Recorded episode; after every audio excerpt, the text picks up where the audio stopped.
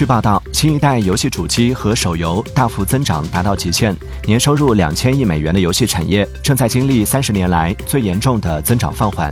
在新冠疫情期间，由于社交隔离，使得游戏行业呈现出快速上涨趋势。但在二零二二年，游戏行业出现了明显的滑坡，导致 E A、育碧、微软等游戏行业巨头纷纷裁员。